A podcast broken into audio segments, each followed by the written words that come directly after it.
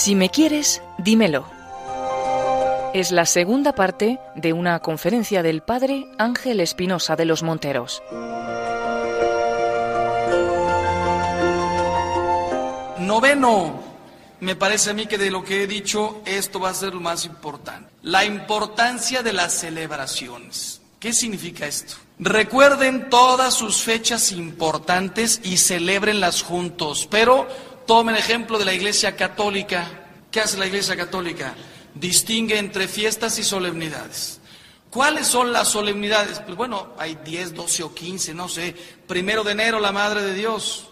Después vendrá eh, todo lo que es Semana Santa, eh, Jueves Santo, Viernes Santo, Resurrección. Después vendrá eh, Pentecostés, Ascensión, Sagrada Familia, Santísima Trinidad, la Santísima Virgen de Guadalupe para nosotros, Corpus Christi, Sagrado Corazón. Todo eso son solemnidades. ¿Y cuáles son las fiestas? Todos los domingos, todos. Y abro un paréntesis, hay que ir a misa todos los domingos. Cuando juegan las chivas, también, todos los domingos. Si está lloviendo, también.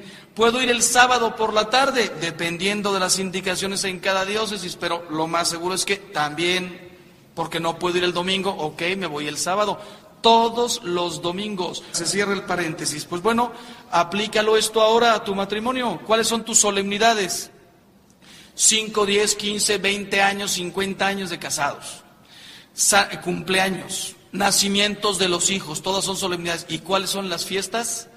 Una vez, un día a la semana mínimo. Deja todo, pasas a recoger a tu mujer a las 7 de la noche y te la llevas de 7 a 12 de la noche solos. No viernes, sábado o domingo, porque viernes, sábado domingo son bautizos, comuniones, bodas, familia, etcétera. Parte la semana en dos, los miércoles en la noche.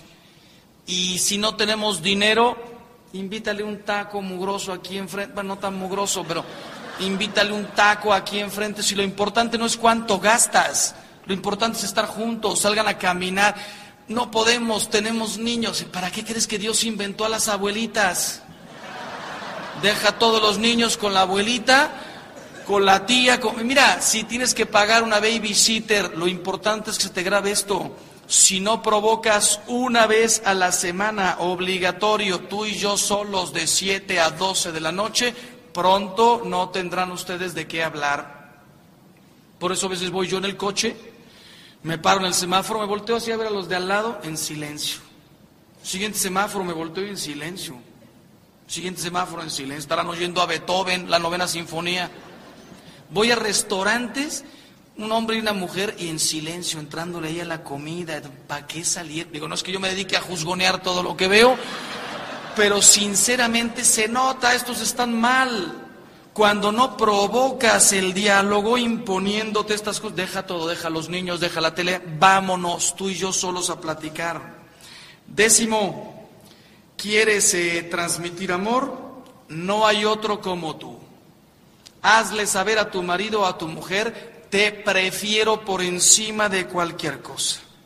Hoy es el día que les toca salir. Se está ella poniendo unas pestañas así de estas de tres centímetros y suena el teléfono y un amigo te dice, oye, tengo dos boletos para el estadio, juega Chivas Atlas, te vienes conmigo y te volteas a ver a tu mujer que se está preparando y le dices, oye, te cambio la salida por mañana.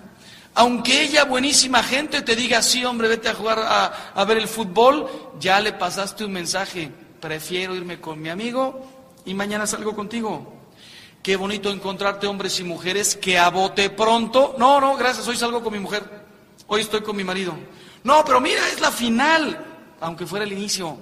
Eh, hoy salgo con, con mi marido, con mi mujer. Es mi día. no, nadie, que te pase una vez en la vida que tienes que posponer la salida. Es la final del mundial. Ok, es la final del mundial. Pero que sea cada rato. Y qué bonito me ha tocado conocer a los señores que dicen, hoy no podemos, no es que lo dejemos para la próxima semana, no, no, te lo cambio por mañana.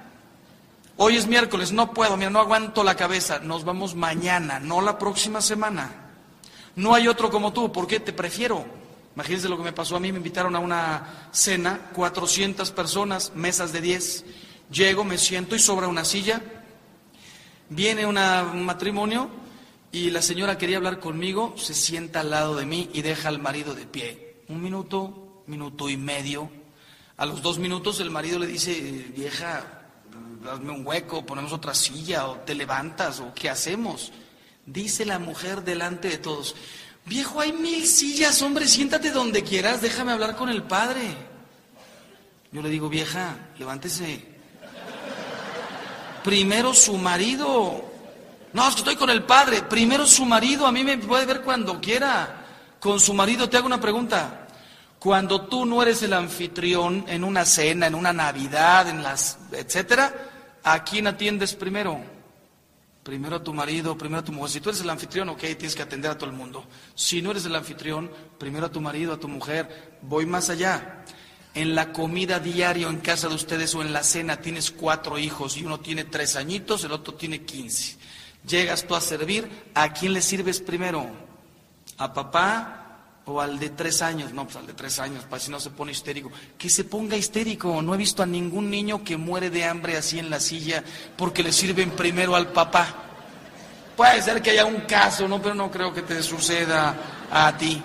Mejor que los cuatro hijos vean en esta casa primero papá, primero mamá, y que los demás se queden, no, pero padre es mejor primero los chiquitos, es mejor primero el papá, la mamá.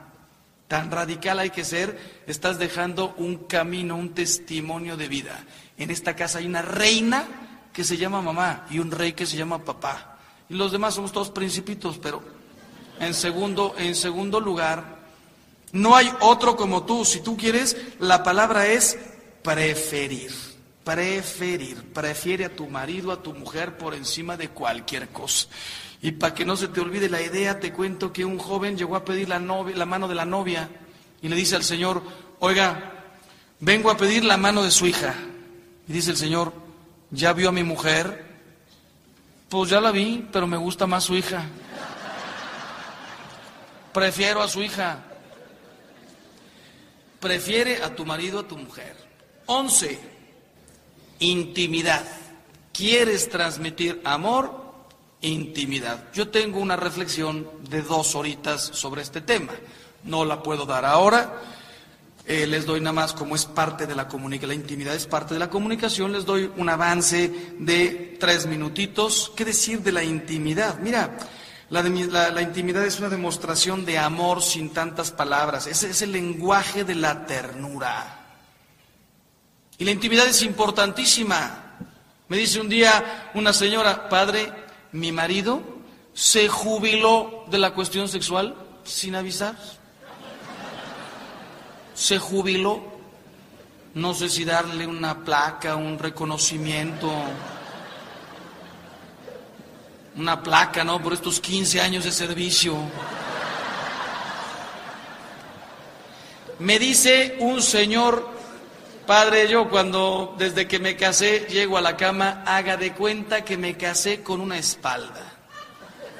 Se voltea y se va para su esquina. Y si la toco, se va más para allá. Mira, yo no les voy a enseñar a ustedes cada cuánto y cómo lo tienen que hacer. Son cosas de ustedes. Pero un par de criterios se pueden perfectamente decir. ¿Cuáles son? No es que haya que tener intimidad todos los días. No, no, no, no.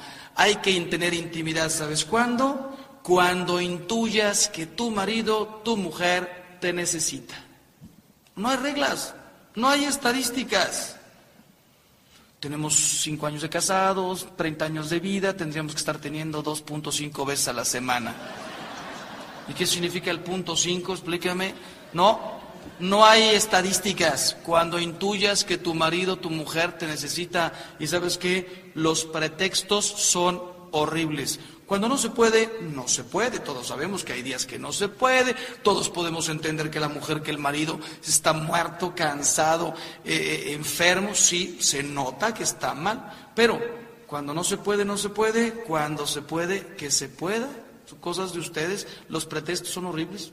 Estaban en una fiesta el señor y la señora bailando felices, copita de vino, carcajadas, todo perfecto. Terminan, se suben al coche, se van a la casa y nada más llegar, la señora se abre la puerta del coche y se baja ya como que cojeando, ¿no? para que el tío ni le mueva, o sea, para que ni se le ocurra. Quién sabe qué trae en la pierna y da, da. O entra a su recámara moviendo el cuello así, ¿no? Pobre marido dice, no me fijé entre el garage y la recámara dónde se habrá golpeado la cabeza. Pretextazo, pretextazo. Hasta me recuerdan a esas dos ballenas que iban en alta mar, hembra y macho. Se acerca el macho a la hembra y le dice al oído, gorda, ¿te has puesto a pensar que el 90% de la humanidad está preocupadísima por la extinción de nuestra especie? Y tú me sales hoy con que te duele la cabeza. Pues yo les diría, gordas, perdón, señoras, señoras, se han, y también señores, se han puesto a pensar en lo que provocan cuando se nota que es pretexto. Son cosas que tienen que hablar ustedes dos. Y decía yo, yo no les voy a decir cuántas veces, les voy a decir cómo. Son cosas que tienen que hablar ustedes dos. Gente preocupadísima, porque es que sí, lo hacemos, pero parece que ella nada más se presta, parece que él nada más se presta, sin ganas, esto, lo otro. No es cuestión ni de lecciones, ni de libros, ni de nada. Es cuestión de amor entre ustedes dos. Y de ponerse de acuerdo. ¿Y, y, y, cuáles son las posturas? Yo siempre digo que hay un número dos, cinco, siete. Si te vas a comprar un libro, te vas a encontrar las 165 posturas básicas del karma, del Kama Sutra. 165 básicas. Imagínate, quiero ver ahí al marido y mujer palomeando las que han hecho. ¿no? La 37 ya la hicimos. Oye, la 42 tiene dos versiones, A y B. No me acuerdo. ¡Qué estupidez!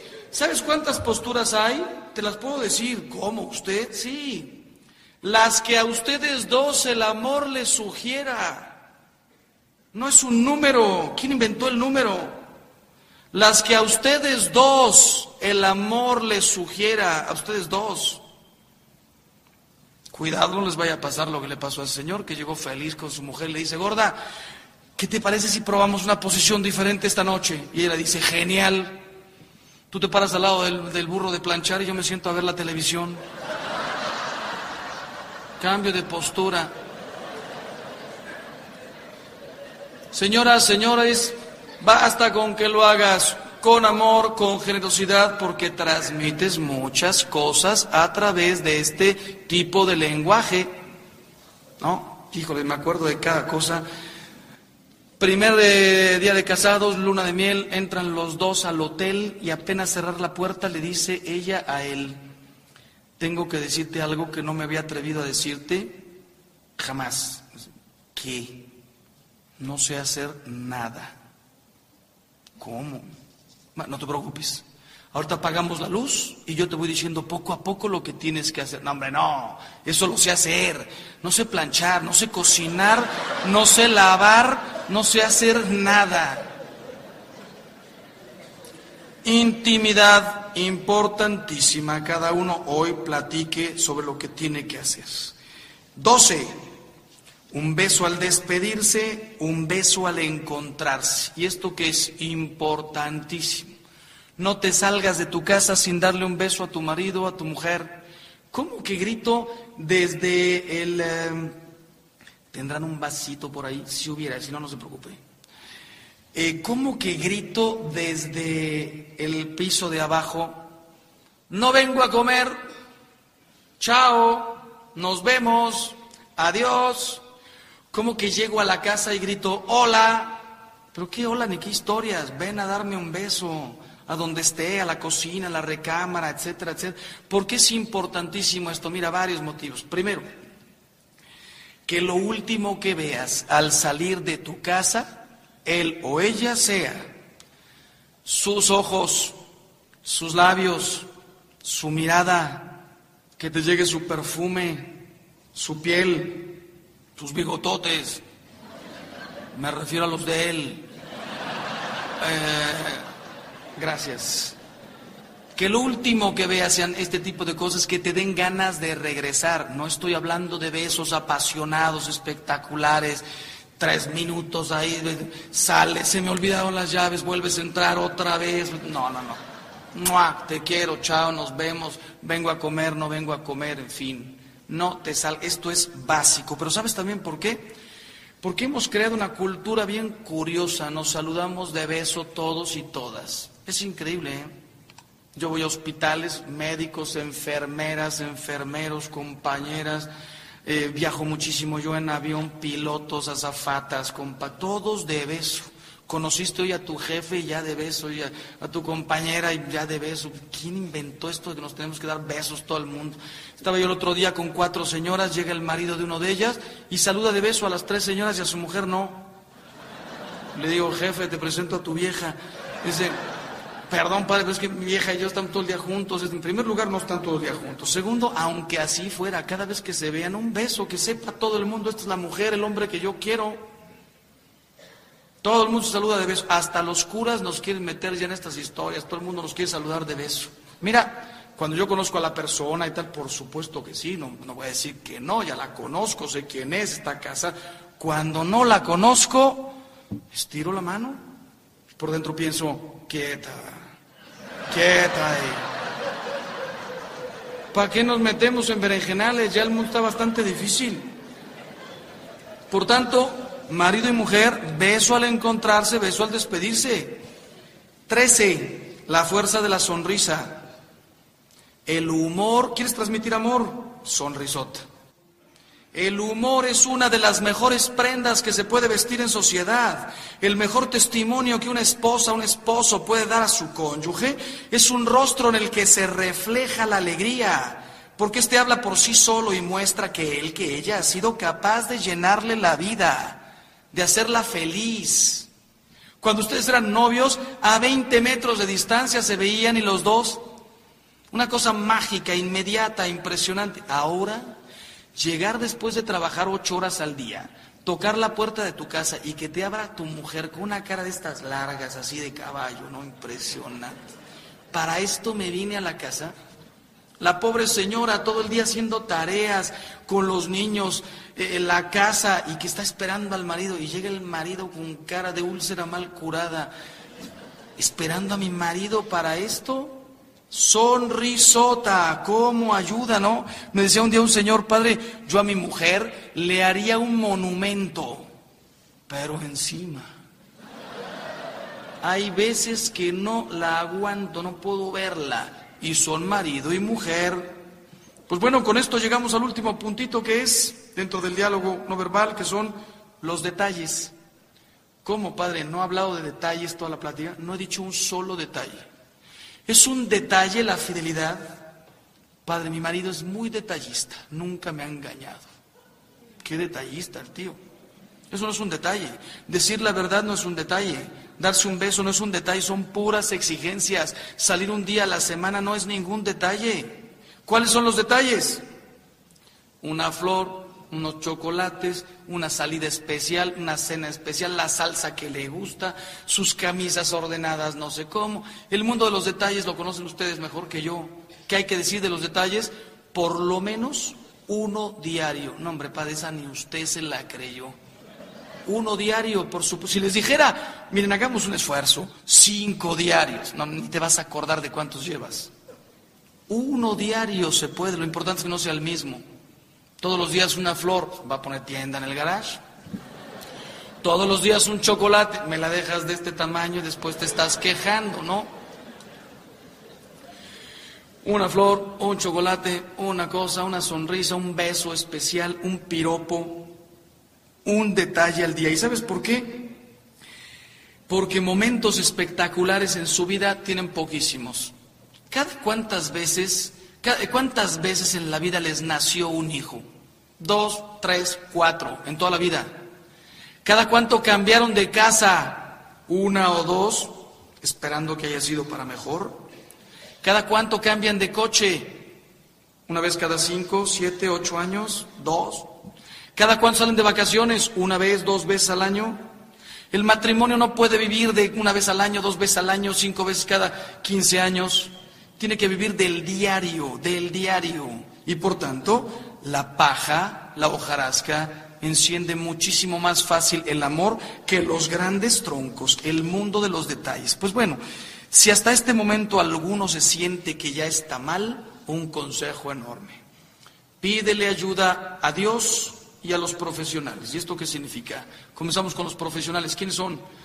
Sacerdotes, terapeutas o psicólogos católicos. No tengo nada contra los no católicos, pero los católicos sabemos que el sacramento del matrimonio es para siempre. Otros que no son católicos serán muy buenos profesionales, pero una segunda oportunidad, una tercera, no pasa nada, es mejor que tú, que yo, que aquí, que allá. El católico sabe que esto es para siempre. Comienza por ir a tu propia parroquia con tu párroco, con el sacerdote que está ahí. Si él no es muy bueno para esto, te podrá orientar, vete aquí, vete allá. Búscate un terapeuta, un psicólogo católico. ¿Por qué? Les voy a decir cuál es mi experiencia. Yo soy, además de sacerdote, terapeuta, me dedico a, escuchar matrimonios. Mi experiencia es esta gente que se está ahogando en un vaso de agua, lo que necesita a veces es un empujoncito. Una persona que desde fuera llegue y te empuje un poquito y sales. Yo también soy sacerdote y tengo un director espiritual y en mi vida mil veces he necesitado a alguien que me empuje, porque a veces yo también me he estado ahogando en un vaso de agua. Somos humanos. El problema es cuando te encuentras con un tipo que dice, oye, le dice a la mujer o la mujer al marido, eh, tenemos que ir a que nos ayuden. Yo estoy bien, ve tú. Oye, no, no, tenemos que ir los dos. No, yo estoy perfecto, ve tú. Por lo general, el que dice que está bien es el que está mal. Soberbia, yo no necesito ayuda de nadie. Por supuesto que necesitas ayuda. Un empujoncito, me contaron de un muchacho que compró un rompecabezas, estaba armando el rompecabezas, le, llama a la novia, a la amiga y le dice, esto que me eches una mano, ¿por qué? Me compré un rompecabezas, pero no embona, no, no, no, logro pegar una pieza con otra. ¿Qué, ves en la portada? Pues un tigre, pero no, no, no, no puedo. Voy para allá. Llega la niña esta, ve las fichas ahí en la mesa y le dice, ve la caja con el tigre, perfecto. Primero, tómate un café. Segundo, tranquilo. Tercero, regresa esas mugrosas sucaritas a su caja. Te estás ahogando en un vaso de agua, hombre, no funciona, no pega. Pues sí, pero tiene que venir alguien de fuera a decírtelo.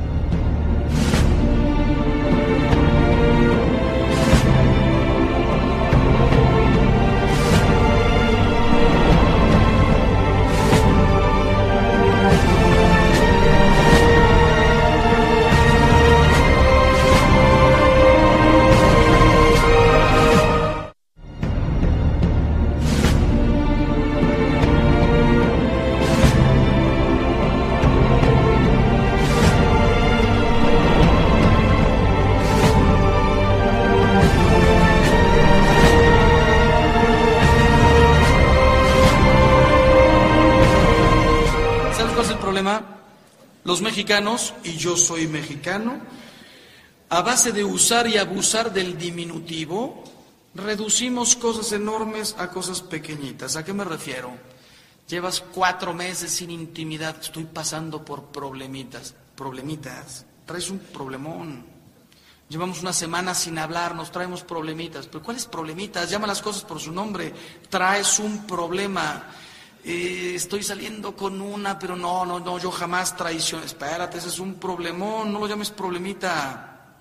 Los mexicanos somos geniales, ¿no? Usamos el diminutivo. Acabo de conocer a un señor que me dice, padre, me acabo de comprar un ranchito, 120 hectáreas. En el centro puse un laguito, unas casitas, metí caballitos, padre. Sembré arbolitos, compré unas lanchitas, yo juré que me estaba hablando de una maqueta. 120 hectáreas, no todo chiquitito. Pero los mexicanos cuando somos geniales es sobre todo cuando comemos. Cuando quieres comer lo que se dice comer, todo es en diminutivo. Por eso todas nuestras comidas comienzan con un tequilita, una cervecita, salucita, compadrito. Hasta el compadrito es chiquitito.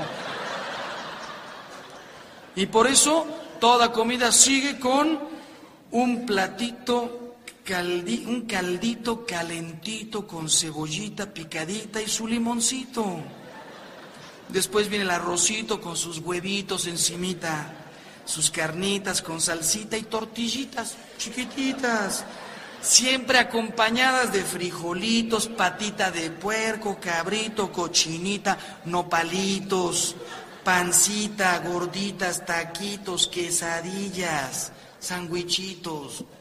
Al final, cuando ya estás así, llega la señora y dice, ¿quién quiere pastelito?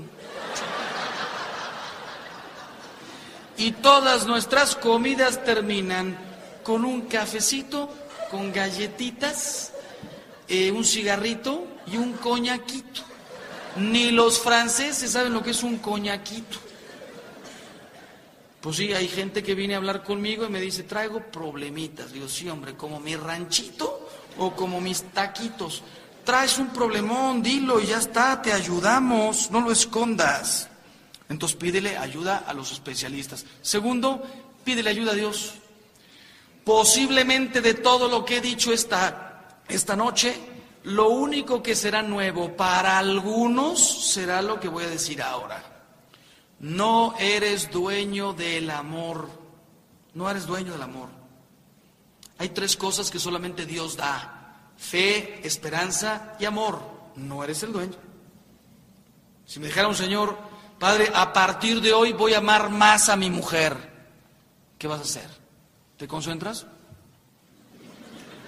Si el amor no, es cuestión de concentración, puedes hacer más actividades, más manifestaciones. Puedes ir tres veces a la semana al cine. Puedes llegar dos veces a la semana con mariachis. Son manifestaciones.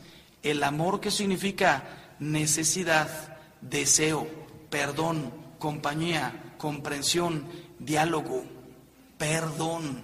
Ese solamente lo da Dios. Y por tanto, les digo así una frase lapidaria, no entiendo a un matrimonio que se va a la cama sin rezar. No que te tengas que ir a la cama justo antes rezar, no. Mientras ella acuesta a los niños, tú reza, mientras él prepara la cena, tú reza. Si no te queda otra reza de camino a tu casa, aunque no es lo mejor, pero reza. No entiendo a una persona que se va a la cama sin rezar. No entiendo a un cura que se va a la cama sin rezar. El amor no depende de ti, depende de Dios. ¿Cómo, cómo, cómo puedes no pedir diario al Señor, dame amor? un amor que sea perseverancia, que sea comprensión. Ahora bien, Dios no hace milagros baratos. Cuando yo trabajaba en España me encontré un póster en una ocasión en una parroquia que me encantó, todavía lo recuerdo perfectamente, decía, Dios se debe reír de nuestras oraciones cuando le pedimos algo que podíamos hacer por nosotros mismos. Se debe reír. ¿Qué significa esto?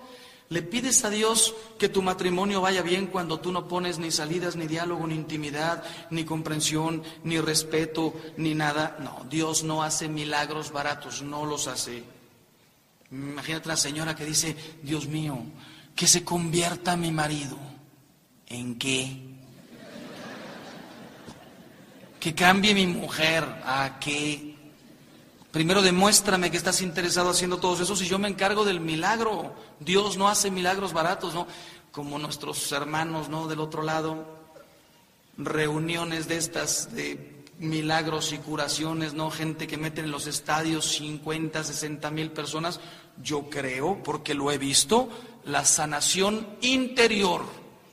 Ceremonias de sanación, de perdón, de reconciliación, de oración, todas las que quieras pero milagros baratos, curados, cojos que se levantan, ciegos que ven, sordos que oyen, esas los hace Dios una vez en la vida, las hace en Lourdes, los hace en Miyugori, los hace en Guadalupe, los hace a la gente que menos se lo espera. Me contaron una buenísima, imagínense, 60 mil gente en un estadio, ¿no? Del otro lado y llega el predicador y grita, ¿quién quiere ser curado? Y grita uno por ahí, yo, ¿cómo te llamas? Johnny, Johnny, ¿qué tienes? Soy cojo, no puedo caminar, ayúdenlo, tráiganlo, lo levantan ahí con muletas, ¿no? Lo suben ahí en la escalera, eh, órganos, aleluyas, silencios, etcétera. ¿Quién más quiere ser curado? Y grita uno por ahí, no, ¿cómo te llamas? ¿Qué tienes, Mark? No engañoso, no puedo hablar. Mark, el Señor te escucha, sube, lo pasan para arriba, los tapan con una cortina, les imponen las manos, órganos, aleluya, silencio. Y de pronto grita el tío este, Johnny, avienta las muletas. Dos muletas por encima de la cortina, ¿no? 60 mil gentes, ¡ah! espectacular, ¿no? Mark, di algo, dice Mark. Johnny se cayó.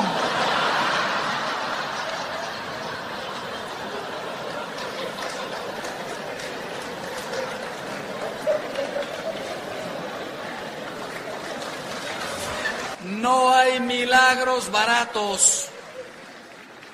Hay otros, yo he visto miles de milagros, el milagro del perdón, del amor, de la reconciliación, de la apertura a la vida, de la familia, de esos he visto miles. Baratos no, ciertamente hay una oración preciosa que se llama plegaria de la mujer. Señor, te pido sabiduría para entender a mi marido, amor para perdonarlo, paciencia con sus malos actos, bondad para tratarlo bien, porque Señor, si te pido fuerzas, lo mato a golpes. La pueden rezar también los señores, ¿eh? Y con esto entramos a la última parte, muy breve, que es la comunicación no verbal. La comunicación no verbal, decía Monseñor Fulton Sheen, no sabrás jamás cuando una persona te ama si no te lo dice. Es importantísimo la comunicación verbal. Hay quien diría, no, no, no, ya, si hay intimidad, si hay salida, si hay respeto, si hay amor, si hay compra, si hay... No, además de eso, comunicación verbal. ¿Quieren un secretote, señores? La mujer necesita que le digas todos los días, te quiero. Te quiero, te amo, te adoro, te necesito. Dile lo que quieras todos los días. El hombre no, el hombre nos basta dos veces al año. Navidad y cumpleaños. Si se te olvida en Navidad no pasa nada, absolutamente. Somos diferentes, no tampoco no hay que exagerar, pero no pasa nada. En cambio la mujer, todos los días, una preguntota. Ustedes dos todavía se dicen te quiero, te amo, te necesito.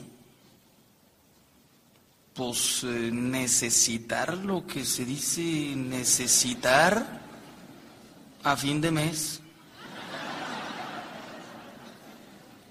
Mira, si a ti ya no te sale, y conozco gente que ya no le sale decir te quiero, te amo, te necesito, comienza hoy mismo con el te quiero, te quiero. Le pasarás al te amo, llegarás al te necesito. En cambio, si te parecen tonterías, vas, son bobadas de squinkles, ¿no? de, de tontos recién casados, etcétera, etcétera, vas a ver cómo se va enfriando el amor Curiosamente después aparece en la oficina un muchacho o una muchacha que dice, ay, ¿cómo la quiero a usted? Ah, ni mi marido me lo dice. Y te lo dice un pelado por ahí, ¿no? Díganse, te quiero, te amo, te necesito. Cuando ustedes eran novios, te quiero, te amo, te necesito, lo escribían en un cuaderno. Lo decían en inglés, I love you. I miss you, I need you, impresión lo escribías ahí. ¿Cuántas veces grabaste en la penca del maguey su nombre? Y ahora, ahora que estás casado, casado, ¿cuántas poesías le escribiste? No rimaban por ninguna parte, pero eran poesías, ¿no? Como esa tía que sale de la ducha histérica gritando, ¡qué descaro! Qué sinvergüenza, ¿cómo es posible? Dice Mario, ¿qué pasa? Un tal Pablo Neruda acaba de publicar todas las poesías que tú me escribías cuando éramos novios. Seguramente, seguramente fue él, sí. Pues bueno, el diálogo verbal, ¿qué decir? Cuatro características muy rápidas. La primera, o cinco. Primera, el diálogo debe ser cordial. ¿Y esto qué significa? Tono de voz, palabras acompañadas de miradas. Se vale pelear, pero con amor. Se vale. El tono de voz, la cordialidad. ¿Sabes qué? Para esto ayuda muchísimo un eh, apodo. No es lo mismo decirle Enriqueta, Juana, Julián, eh, Jorge, que son nombres bonitos, ¿eh? No es lo mismo eso que decirle tesoro, amor, vida, cielo, reina, tuercas, pelos, llámala como quieras, llámalo como quieras, pero ponle un apodo, el sapo. No es lo mismo cualquier palabra que una palabra que ya nada más decirla, cielo, ya te abre las puertas a todo lo que quieras. El diálogo debe ser cordial. Segundo, el diálogo debe ser oportuno. Oportuno, ¿esto qué significa? Les dije, Cuando te digan tienes dos minutos, deja todo y atiéndela, atiéndelo. Sí, pero el diálogo debe ser oportuno. Te encuentras a tu marido viendo Chivas Atlas, la final, y llegas y le dices, oye, ¿tienes diez minutitos? No, ahorita no, ni de broma, quítate. Ah, es que no me haces caso. No, oportuno. Imagínate Guadalajara, junio antes de las lluvias, un calor horrible, los dos en el tráfico en la López Mateos, en un Volkswagen, sin aire acondicionado, y quién sabe qué pasó, que las ventanas no bajan. Y te dice ella, tenemos que hablar.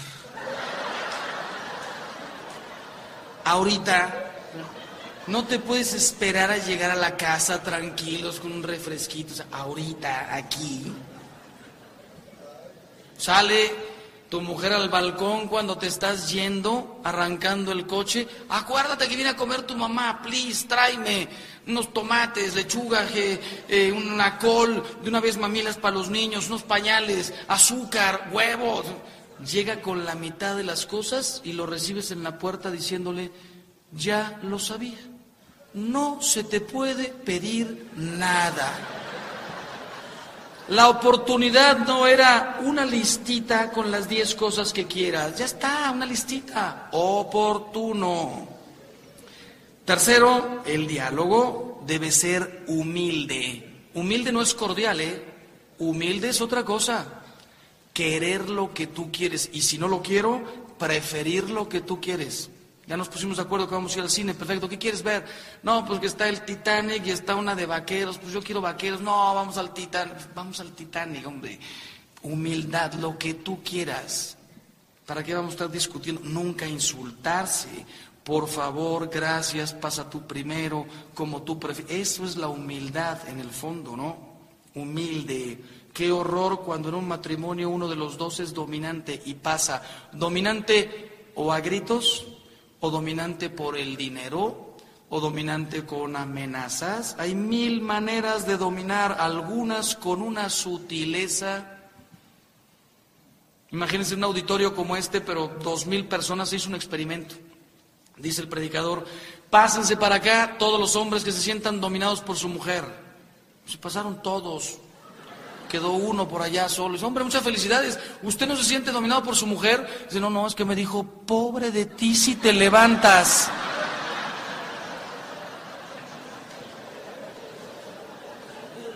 Mira, hay mil maneras de dominar. Y les cuento una que me contaron en Chile de una persona que sabía insultar, pegar, etcétera, por debajo del agua. Era un cura. ¿Qué hacía? Era el párroco de una parroquia justo en la frontera entre Chile y Argentina. Y la traía contra los argentinos. Todos los domingos en la homilía dice, y llega Jesús y se encuentra a la mujer pecadora. La mujer pecadora era una mujer que había destrozado familias. Era una argentina. Todos los argentinos, ¡ah! ¿Cómo es posible? Siguiente domingo llega Jesús, como acabamos de leer, y se encontró con Saqueo. Saqueo que era un ladrón, Saqueo que robaba a su pueblo, Saqueo que atesoraba, seguramente era un argentino. ¡Ah! ¿Cómo es posible? Tercer domingo, los fariseos, hipócritas, desgraciados, eran todos argentinos. Ya todo el pueblo histérico se van a ver al obispo. Dice, oiga, este tío está contra nosotros, no es posible. El obispo lo llama y le dice, una más y te saco de la diócesis, te me vas a otra parroquia, no te quiero volver a ver, no quiero volver a saber que hablas de argentinos o argentinas. Ok, me voy a esforzar. Siguiente domingo era la última cena. Y llega el tío y dice, llegó Jesús y le dice a los discípulos, muy triste, en verdad os digo que uno de vosotros me va a traicionar. Y se pusieron todos tristes. Llega Pedro y le dice, maestro, ¿seré yo? No, Pedro, Tú apenas te rehagas, confirma a tus hermanos. Llega Juan y le dice, maestro, ¿seré yo? No, Juan, tú eres el discípulo que me amas, tú sigue adelante. Llega Tomás, maestro, ¿seré yo? No, tú eres el hombre de la fe. Cuando te rehagas, confirma a los demás. Pero llegó Judas, con la traición en los ojos, con el deseo en el corazón, y le dice a Cristo, che pibe, seré yo.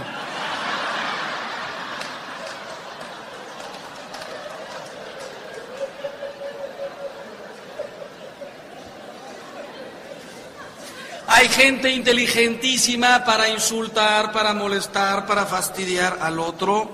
Por tanto, decía, el diálogo debe ser humilde. Y un pequeñísimo consejo, no te metas con las cosas que él, ella más ama. ¿Cuáles son? Su familia. ¿Cómo se te ocurre ponerte contra tus suegros? Son sus papás, ¿eh? No sé si te has dado cuenta. Tus suegros son sus papás. ¿Y entonces qué pasa? Oye, no vayas a invitar a tu papá a comer otra vez, no, que pesadísimo, ya no lo aguanto. No vaya a venir tu hermana en Navidad, es más pesada que una vaca en brazos. Oye, ya con tu familia, es su hermana, son sus papás, no te metas con ellos. Al contrario, cultívalos, es lo que ella, él, después de ti y de tus hijos, lo que más quiere son sus papás, sus hermanos, su familia. Imagínate, Dos matrimonios que están pelea y pelea y pelea, salen a la ciudad, van por el campo, ya tan enfadados que se quedan en silencio. Y en eso saliendo por una colina, ven un burro y una vaca y le dice él a ella, ¿qué? ¿Familiares tuyos? Y ella dice, sí, mis suegros. Por lo menos se sabía defender. Pero, diálogo humilde. Cuarto, el diálogo debe ser claro. Y esto es fundamental. Es casi como la puerta de entrada al diálogo. ¿Qué fue lo que dijiste? Te dije a las siete. No, dijiste a las ocho. No, te dije a las siete. A las ocho ya empezaron a pelear. Te dije el jueves. Siempre salimos los miércoles. Sí, pero te dije que esta vez el jueves. No, no quedó claro. Ya se enfadaron y se van al cine discutiendo y se pelean y se quedan en silencio. El diálogo tiene que ser claro. Que lo que yo diga sea lo que tú entendiste como esa señora, ¿no? Que le dice al marido, Pepe, llama al niño para adentro. Y Pepe hace, niño. Oye, lo que yo dije fue lo que tú entendiste. Estamos en la misma sintonía. Pero además, sacaron en España un comercial que yo adoro, me encanta. A lo mejor ya lo has visto, para los que no lo han visto se lo cuento rapidísimo. Imagínense un niño de 5 años que llega y le dice a la mamá, se ganó el primer premio, ¿no? Ahí de la televisión. Mamá, que me tienes que disfrazar para la fiesta del viernes. Muy bien. ¿De qué? De castor. Ah, ok. Se va a comprar borra, tela, orejas, garras, todo, ¿no? Y se pasa toda la semana haciendo el traje del squinkle. Llega el viernes, lo levanta a las 5 de la mañana le pone el traje, lo llena de borra, le mete los dientes hacia adentro, le pone orejas, garras, eh, cola, lo sube a la camioneta bien acomodado y cuando la señora arranca, el niño se pone a cantar, vamos castores, vamos, vamos a Belén. La señora que va manejando y se voltea a. Dijiste castor o dijiste pastor, que les pase a los niños no pasa nada que les pase a los adultos, a lo mejor es que no hay buena voluntad. Mira, repítanse las cosas, repítanse las cosas, pero sean claros. Y última, el diálogo debe ser profundo y superficial. ¿Qué significa superficial? Hablen de perros, gatos y caballos, de cine, de teatro, de fiestas, de lo que quieran. Ustedes dos se conocieron como amigos y era una amistad tan bonita que se hicieron novios y era un noviazgo tan bonito que se hicieron marido y mujer. Y hablaban de una cantidad de tonterías. No hablaban de, de hijos, ni de trabajo, ni de nada, hablaban de ustedes. Hablen de todo lo que quieran. Pero el diálogo tiene que ser también profundo. ¿Y qué significa el diálogo profundo? ¿Los hijos? ¿El trabajo? Tres preguntotas que yo dejo en todas mis renovaciones matrimoniales desde hace unos diez añitos. Tres. Que quiero que se las hagan hoy mismo, es temprano, ya nos vamos. Vayan a tomar unos tacos aquí enfrente y se las hacen. No, ya teníamos compromiso. Ok, mañana, antes de que se les pase el fervor. Tres preguntotas. ¿Cuál? Primera, ¿te estoy haciendo feliz? No, padre, soy yo a mi mujer, no se lo pregunto ni de broma. Pregúntaselo, pregúntaselo. Hoy mismo, ¿te estoy haciendo feliz? Si no se lo preguntas, puede ser que ella o él dentro de 40 años te diga con una cara así de cocodrilo horrible, tú nunca me hiciste feliz. Vaya declaración de amor. ¿Por qué no, ¿Por qué no me lo dijiste al año de casada, de casado? Pregúntaselo hoy. Segunda, ¿Qué más tengo que hacer para hacerte más feliz? Esta es más sencillita, parece que estás diciendo, sé que te estoy haciendo feliz, pero dime qué más puedo hacer para hacerte más feliz. Las respuestas pueden ser tres, ¿eh? No, sí o sí, pero. Las dos primeras no me gustan, imagínate que te estoy haciendo feliz, no. Consulte a su médico, qué horror. Pero si te dicen, te estoy haciendo feliz y te responden, sí, Feo. ¿Cómo que feo? Quitando algún caso que sea absolutamente verdad, yo desconfiaría. Más bien da la impresión de que es un tipo, una tipa que no quieren tocar el tema. Te lo dicen hasta chifladito. ¿Te estoy haciendo feliz? Sí, sí, sí. Sí, sí. Sí. Así no, como que sí, sí, sí, sí. Gente que no quiere ni hablar ni tocar el tema.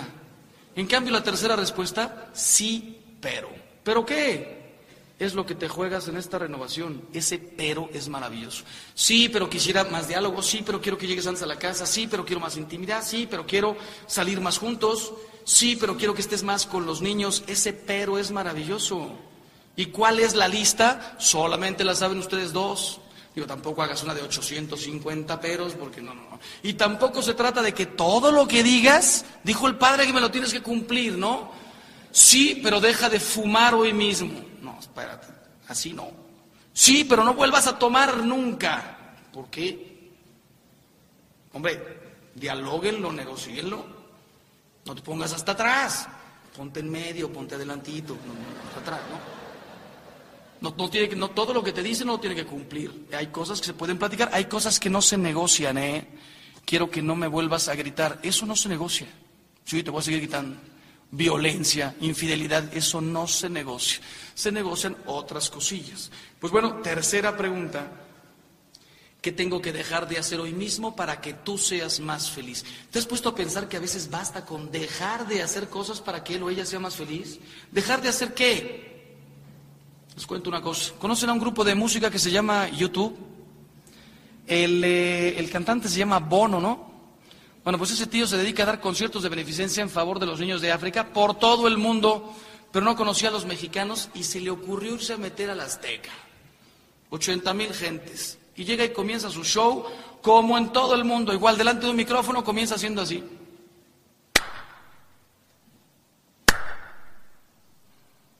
Ochenta mil gentes que no saben ni qué. De pronto dice, cada vez que aplaudo, muere un niño en África. Le grita un chilango. Pues deja de aplaudir.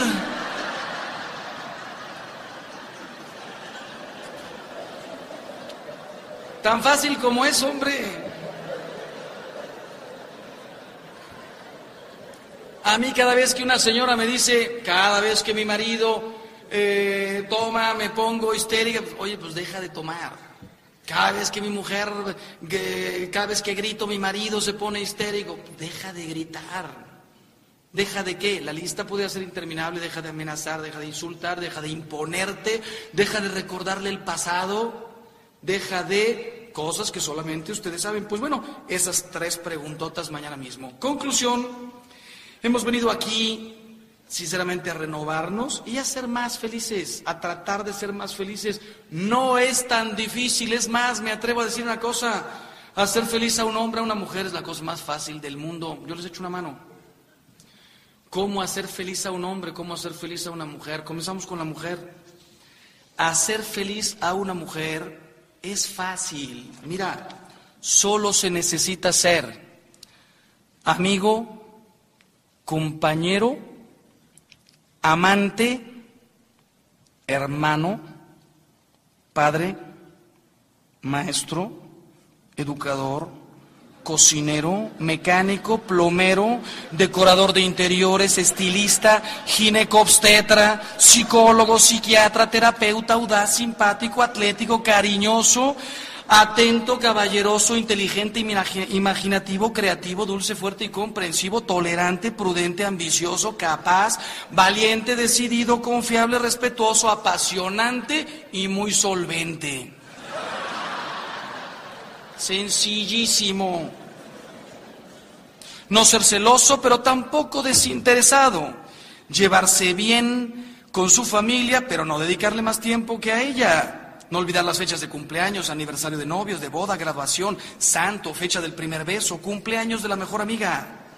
Desgraciadamente, el cumplir al pie de la letra todas estas indicaciones no garantiza al 100% la felicidad de ella, porque podría sentirse inmersa en una vida de sofocante perfección y fugarse con el primer vividor que encuentre. Dios dijo hay que amarlas, no hay que entenderlas. ¿Cómo hacer feliz a un hombre? Hacer feliz a un hombre es fácil. Solo se necesita intimidad y comida.